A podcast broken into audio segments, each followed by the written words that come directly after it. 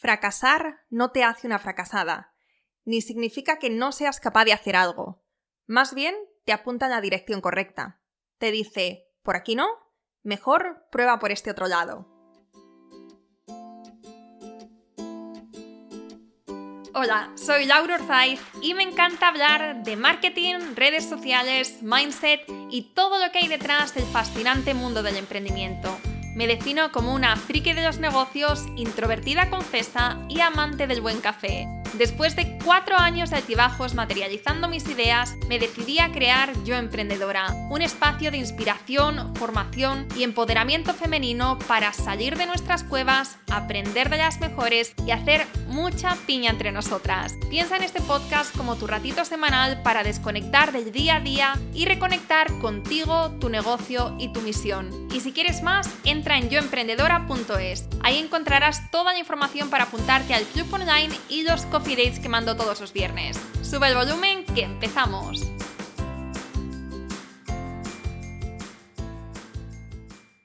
Fracasar. Qué palabra tan fuerte, ¿no? A nadie le gusta fracasar y sin embargo te diría que yo necesitaba estamparme varias veces contra el suelo para aprender grandes lecciones de los negocios y sobre todo para apreciar y abrazar los éxitos cuando llegaron. Y aunque yo perseguía ese éxito desde que empecé a emprender, con tan solo 23 añitos, hoy mirando hacia atrás me parece casi imposible que con la mentalidad que tenía y con lo poco que sabía de este mundo, me hubiese ido bien. No digo que fuera imposible, porque cosas más raras se han visto, pero casi. Siempre digo que mis fracasos han sido mi máster acelerado de negocios. Fueron cuatro años de prueba y error en los que me aventuré a probar proyectos de lo más diversos y aprendí una barbaridad. Y lo mejor es que cuando miro hacia atrás, veo claramente que yo emprendedora es una consecuencia de estos proyectos. Jamás se me habría ocurrido crear este maravilloso espacio de emprendimiento femenino si no me hubiese sentido completamente sola y perdida durante estos años de atrás, y no hubiese deseado que existiese algo así. Antes de empezar a hablarte de estas tres valiosísimas lecciones que me regalaron mis proyectos fallidos y de contarte por encima en qué consistían, quiero decirte algo muy importante. Fracasar no te hace una fracasada, ni significa que no seas capaz de hacer algo. Más bien, te apunta en la dirección correcta te dice, por aquí no, mejor prueba por este otro lado. Te digo esto porque durante estos años con el club me he encontrado con decenas de mujeres que, abatidas por la falta de resultados, se rinden y se dicen a sí mismas que emprender no es para ellas, que no tienen lo que hay que tener. Y esto es algo que de verdad me da una pena que no te puedes imaginar. Este ejemplo seguro que lo has escuchado más veces, pero es algo que repito mucho en estos casos, y es, imagínate que un niño pequeño, cuando empieza a caminar, la primera vez que se cae se dice a sí mismo, vale, hasta aquí, esto de caminar no es para mí, ya está, ahora me voy a pasar la vida gateando. Obviamente no lo hace porque no tiene ese concepto de sí mismo, ¿no? De, fracasado o de no puedo hacer algo. Entonces lo intenta una vez, dos, tres, cuatro, veinte, cincuenta, las veces que haga falta hasta conseguirlo. Y esto es lo que tenemos que hacer nosotras. Caernos, quedarnos un ratito en el suelo con papel y boli anotando estos aprendizajes que nos llevamos y después coger fuerza y otra vez para arriba. Esto por una parte. y luego también, antes de pasar a estas tres lecciones que quiero compartir hoy contigo, quería hablarte de la importancia de fracasar rápido. Mi filosofía para empezar un proyecto es, hago brainstorming de ideas y de las que más me emocionan, pues las dejo reposar un tiempo. ¿Cuánto tiempo? Pues depende. Tres semanas, un mes, cinco meses, un año. Depende de mi vida, ¿no? En este momento, de si tengo espacio para empezar nuevas ideas o de si, o de si no, de si tengo que esperar un tiempo. Esto lo hago para no lanzarme a un nuevo proyecto eh, en una etapa inicial de enamoramiento donde todo nos parece maravilloso, porque por experiencia Mm, si después de un tiempo, con esa idea que se está madurando ¿no? en tu cabeza, si después de un tiempo esa idea sigue viva y sigues sintiendo esa llama, esa emoción, esa ilusión, entonces es una buena señal. Pero si no, pues probablemente no sea el proyecto adecuado para ti. ¿Y cuánto tiempo le damos a un proyecto para saber si es el correcto, si vamos por buen camino o si es mejor pasar al siguiente? Yo considero que el plazo sería aproximadamente de nueve meses o un año, porque entonces ya tenemos los indicios que necesitamos para saber si ese proyecto tiene potencial. Nueve meses, un año más o menos, donde le ponemos nuestro todo, ¿no? Todo lo que tenemos, nuestro tiempo, nuestra energía, y entonces le damos la oportunidad que realmente se merece. Y después, si vemos que no estamos yendo a ninguna parte o además si vemos que el proyecto no es para nosotros, porque hay veces que, que pues la idea que tenías y la realidad distan mucho y acabas desenamorándote de tu idea inicial. A mí esto me ha pasado. Entonces, en este caso, lo mejor es ser muy honestas con nosotras mismas y tomar la siguiente mejor decisión. Ojo aquí que cuando hablo que el proyecto no esté funcionando, no me refiero a los números, no me refiero al dinero, sino a las métricas que tú te hayas puesto para medir ese progreso. Por ejemplo, mis primeros 12 meses con Yo Emprendedora estaba en una nube de contenta, sentía que estábamos creciendo, que estábamos viendo muy buenos resultados, aunque mis ingresos eran cero patatero. Pero mis métricas eran otras. Mis métricas eran escuchas en el podcast, engagement en Instagram, crecimiento de la comunidad, mensajes privados. Por eso es fundamental que tengas un plan de acción y también que tengas objetivos realistas desde el principio. Y si los tienes y aún así ves que esto no tira o que no es lo que inicialmente te habías imaginado, siempre estás a tiempo de darle un giro radical o de decirle, pues muchas gracias por todo lo que me has enseñado, pero ahora necesito seguir mi camino por otro lado. Sin tristeza, sin rencor, o bueno, siempre va a haber un poco de tristeza porque dejas ir como una parte de ti con ese proyecto, pero sobre todo quiero que tengas emoción de todo lo que estás a punto de vivir. Quería empezar por aquí porque este tema del fracaso tiene mucha connotación negativa, pero como ves, no tiene que ser así. Y ahora sí, vamos con estas tres lecciones que aprendí tras mis tres primeros fracasos como emprendedora. La primera parece muy obvia, esta primera lección parece muy obvia, y sin embargo yo me la salté, además a lo grande, en dos ocasiones.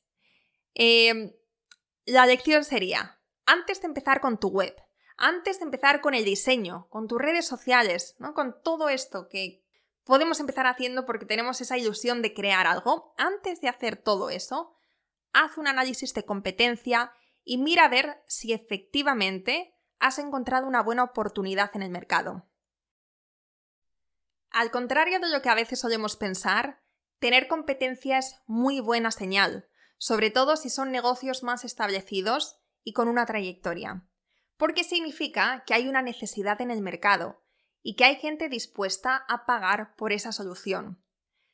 Pero cuando no, cuando no existe el producto o el servicio que queremos crear, es probable que te cueste más trabajo y más dinero conseguir clientes. Digamos que estarías abriendo un mercado y esto tiene sus ventajas, porque bueno, eres la primera en el mercado, pero también tiene sus desventajas.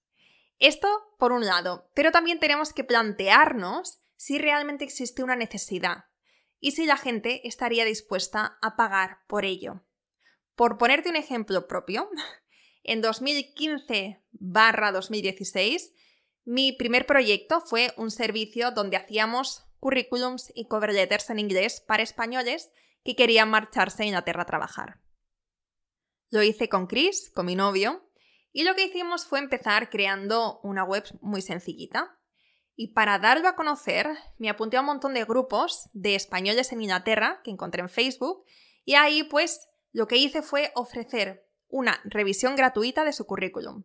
En esa revisión, que por cierto estaba muy currada porque hacía Chris, y él se había dedicado durante un par de años a hacer justamente esto, a escribir, a preparar currículums, entonces tenía mucho conocimiento y se lo curraba mucho. En esa revisión lo que hacíamos era, eh, les mostrábamos, los errores que tenían y los aspectos que se podrían mejorar en su currículum para ser más atractivo y más profesional. Pero no se lo hacíamos, porque para eso ya, pues, tenían que pagar, obviamente. recibimos ciento y pico currículums en unos pocos días y yo pensaba, buah, esto, vamos, de aquí van a salir varios clientes fijo. Y sin embargo, de estas ciento y pico correcciones, de estas muchísimas horas que el pobre Chris tuvo que dedicar, no salió ni un solo cliente. Y además en muchos casos ni te daban las gracias. Incluso en algunos casos te recriminaban que le hubieras enseñado, o sea, que le hubieras mostrado cuáles eran los errores, pero que no le dieras la solución gratuita. Y sí, con lo que sé ahora, veo que podríamos haber hecho otras cosas como trabajar el SEO, que sería algo más a medio largo plazo, o poner anuncios, aunque yo creo que en esa época pues los anuncios no, no eran tan eficaces como ahora. Pero bueno, no teníamos ni idea, no teníamos conocimiento y entonces pues esto digamos que era el único recurso que teníamos para conseguir clientes en ese momento. Aparte, bueno, este, este proyecto tenía muchos más problemas eh, que a la larga, digamos que lo harían insostenible. Porque, bueno, mm, sí que tuvimos clientes, tuvimos dos clientes, pero lo teníamos todo tan mal montado que tener ventas fue incluso peor que no tenerlas. Así que esta es mi primera gran lección asegurarte de que hay un mercado, o sea, asegurarte que hay un nicho de mercado que está dispuesto a pagar por aquello que quieres ofrecer. La segunda lección es la importancia de tener una comunidad. Ya lo sé, ya lo sé, que me has oído hablar un montón de esto, pero es que si me preguntas cuál ha sido mi mayor revelación durante estos años como emprendedora, te diría justamente esto. Cuando tienes un negocio, tener una comunidad que conecte contigo y tu marca es oro. Por eso siempre os animo a invertir vuestro tiempo, vuestra energía en esto, porque sé que a la larga lo vais a agradecer. Y parece que hay industrias donde es más difícil, ¿no? Hay sectores donde tener comunidad, pues como que no. Pero no, se puede en todas. Por ejemplo, con, con este proyecto que os comentaba de currículums y cover letters en inglés, lo que podríamos haber hecho habría sido crear una comunidad de españoles que están, eh, que están buscando trabajo en Reino Unido. ¿Y cómo podríamos haberlo hecho? Pues, por ejemplo, creando nuestro propio grupo de Facebook o creando, pues, a lo mejor un canal de YouTube o incluso un podcast con contenido interesante o incluso organizando eventos, quedadas chulas. Si eres de las que piensas que en tu nicho no hay posibilidad de tener comunidad, te invito a que encuentres un enfoque distinto que pueda ser el, germen de esa comunidad. Yo he visto comunidades en sectores de lo más random, de fumadores con negocios de pipas de fumar, de aficionados a la, jardinería con un negocio de cortacésped, de gente interesada en la organización de hogar con un negocio de etiquetas de productos. Aquello importante es encontrar ese nexo en común que tiene la gente que te compra, o tus potenciales clientes. Y ese nexo, a pesar de lo que podamos pensar, no somos nosotras, ni es nuestra marca, ni nuestro producto. Es una filosofía, un deseo, una pasión por algo. Y en esta lección de crear comunidad, además, quiero dar un paso más allá, porque lo que quiero es que lleves tu comunidad a tu base de datos. Tu base de datos es tu universo de marca, es tu casita virtual donde tu familia y tus amigos se reúnen para hablar, compartir y aportar valor. Es un canal directo que no depende de algoritmos de terceros y con el que vas a estar en contacto mucho más directo con aquellas personas interesadas en lo que haces y que además te han dicho que quieren saber más de ti, más de lo que haces. ¿Sabes esas newsletters que, que da gusto leer, que sientes que, que han escrito solo para ti? que más que una newsletter se siente como una carta o un café entre amigas. Eso es lo que quiero para tu negocio, por muchos motivos. Y créeme cuando te digo que a la hora de vender, la newsletter funciona de maravilla. No te exagero si te digo que la mayoría de los miembros que están en el club han entrado por ahí. Digamos que es la puerta de entrada a la comunidad. Y sí, nos, eh, nos conocen por el podcast la mayoría y nos siguen por Instagram, pero es esa puerta de entrada, es el, correo, digamos, ese call to action en, el correo el que les anima a darle una oportunidad y apuntarse al club. Quizá te estés preguntando, ¿y cómo es esto una lección de fracasos, no? el tener una comunidad.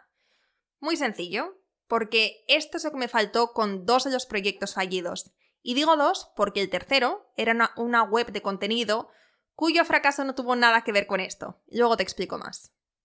En mi proyecto de servicio de currículums y cover letters en inglés y en otro que era una aplicación de descuentos en cafeterías de especialidad, mi mayor error fue no tener comunidad ni base de datos. Y claro, cuando llegó el momento de vender, no había nadie al otro lado. Nadie que quisiese comprar lo que, lo que nosotros ofrecíamos. Nadie que confiase en mí. Y cuando me di cuenta de esto, de que había invertido muchos recursos, tiempo y dinero en crear algo que nadie quería, me dije, el siguiente proyecto, que era yo emprendedora, no voy a ofrecer nada durante un año. No voy a ofrecer nada hasta que tenga una comunidad. Ese era mi foco, esa era mi obsesión, el servirles, serviros de la mejor manera con contenido de valor gratuito, porque confiaba que de alguna manera esto daría sus frutos. No sabía cómo, pero confiaba en el proceso. Y sin duda, así ha sido. Y por último, mi tercer gran aprendizaje con mis tres fracasos fue que no tienes que hacer de tus hobbies tu negocio. Me explico con esto también. No sé tú, pero en mis primeros años como emprendedora, lo que más escuchaba era el crea em, de tu pasión un negocio y nunca volverás a trabajar. Y cuando lo escuché por primera vez, estaba con mi segundo proyecto, que era una web de contenido de productos de la vida cotidiana. Era una página web que se monetizaba con afiliados de Amazon y donde yo estaba escribiendo artículos sobre pues temas súper random y súper aburridos como máquinas de coser, irrigadores dentales, robots de cocina. Eh, bueno, entonces claro, cuando escuché esta frase de encuentra tu pasión y no volverás a trabajar un día en tu vida, dije, ostras, me he vuelto a equivocar. a mí no me apasionan los irrigadores dentales, ni las planchas, ni cosas de estas. Y aquí ya llevaba más de un año con esta web, ya empezábamos a ganar dinerito, que oye, no era demasiado, pero pues había un mes que ganábamos 50 euros, después 100 euros, no estaba nada mal para, para estar empezando. Y solamente teníamos 10 artículos, 10 artículos publicados. Era una web que tenía mucho potencial, además en ese momento apenas había competencia y había muchas oportunidades. Pero me rayé, me rayé, me bloqueé, empecé a darle muchas vueltas y de la noche a la mañana dejé el proyecto y empecé con otro.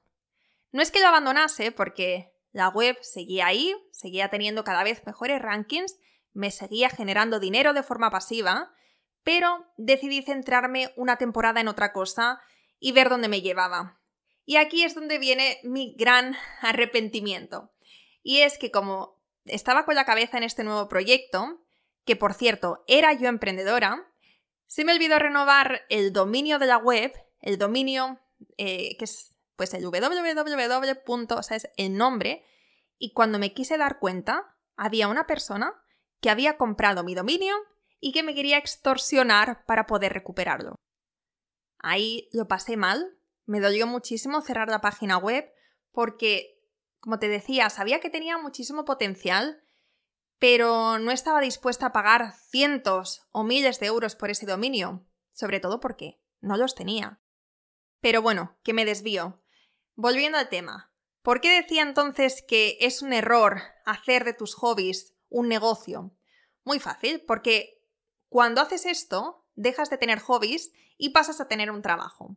Dejas de disfrutarlo y empiezas a pensar en esa oportunidad, en esas oportunidades económicas. Y no digo que esto sea un error, porque puedes hacerlo, pero no con todos tus hobbies. Porque yo creo que es necesario reservar un espacio para nuestra vida personal, para nuestro disfrute, sin intentar monetizar cada aspecto de nuestra vida. Vamos, yo no considero que esto sea sano a largo plazo. Pero tampoco quiero que me malinterpretes. Tener un proyecto que te apasione es, es, vamos, no es malo, es algo fenomenal. A mí me apasiona yo emprendedora, me apasiona lo que hemos creado, me apasiona nuestra filosofía, me apasiona nuestra comunidad. Pero yo empecé pensando que el mundo de los negocios, el marketing, era mi pasión. Y no, mentira. Me interesa, pero no me apasiona. No es, no es mi vida. Entonces, aquí la clave para mí es encontrar aquello dentro de tu negocio que te llene y te conecte. Porque si solamente es una temática, si llegas a cansarte, que pasa porque todo en exceso cansa, pues puedes perder la ilusión y em, dejar el proyecto, pasar al siguiente cuando realmente todavía le falta mucho, ¿no? O sea, cuando realmente el proyecto está empezando o tiene mucho potencial, todavía hay mucho que puedas hacer. Volviendo a mi web de contenido, ahora veo clarísimamente que yo habría sido muy feliz con esa web, aunque los temas no fueran lo que más me llena o lo que más significado da a mi vida. Pero sí que podría haber encontrado dentro de esta página web eh, la pasión en otras áreas, como por ejemplo en la escritura, que me gusta mucho, o la, fotografía para complementar los blogs, o mm, la experiencia de usuario en la página web, o el organizar un equipo. Es decir, no tiene que ser el tema del negocio lo que te gusta, lo que te apasiona, sino tienes que encontrar ese enfoque, el estilo de vida, ¿no? Lo que quieres. Eso sí que es sostenible. Y bueno, estos son mis tres aprendizajes tras mis tres fracasos. Tres aprendizajes de muchos porque, si me das cuerda, yo sigo y sigo. En resumen, el primero es hacer un análisis de mercado y de competencia para asegurarte que realmente hay personas al otro lado que están dispuestas a pagarte por aquello que vas a ofrecer. El segundo es la importancia de tener una maravillosa comunidad, bien cuidada, bien nutrida, que les guste lo que haces, que conecten contigo y con tu filosofía y que estén ahí para apoyarte y para crecer juntos. Y el tercero es encontrar el aspecto de tu negocio que te motiva, que te llena, que te impulsa y no buscar únicamente el negocio en tus pasiones. Estos son mis tres aprendizajes. Como te digo, tres de muchos, porque podría hacer varios episodios de estos con otros tres aprendizajes, otros cinco, porque de verdad que de los fracasos se aprende un montón. Espero que, te haya gustado este episodio, que te haya motivado, que hayas aprendido algo, que te haya hecho reflexionar también sobre este tema de los fracasos, que le quitemos ese peso tan negativo que tiene, que lo veamos como nuestro máster de vida, nuestro máster de negocios, que recuerdes que no estás casada con tus ideas y que siempre puedes cambiar, darle un giro, empezar una cosa nueva y que no tengas miedo porque al final emprender es hacer las cosas que vas sintiendo. Este es, un camino que te estás creando desde cero. No hay un camino correcto, hay muchos y simplemente tienes que encontrar pues el que más está alineado contigo y con la vida que quieres vivir. Muchísimas gracias por escucharme, por quedarte hasta el final y seguimos la próxima semana.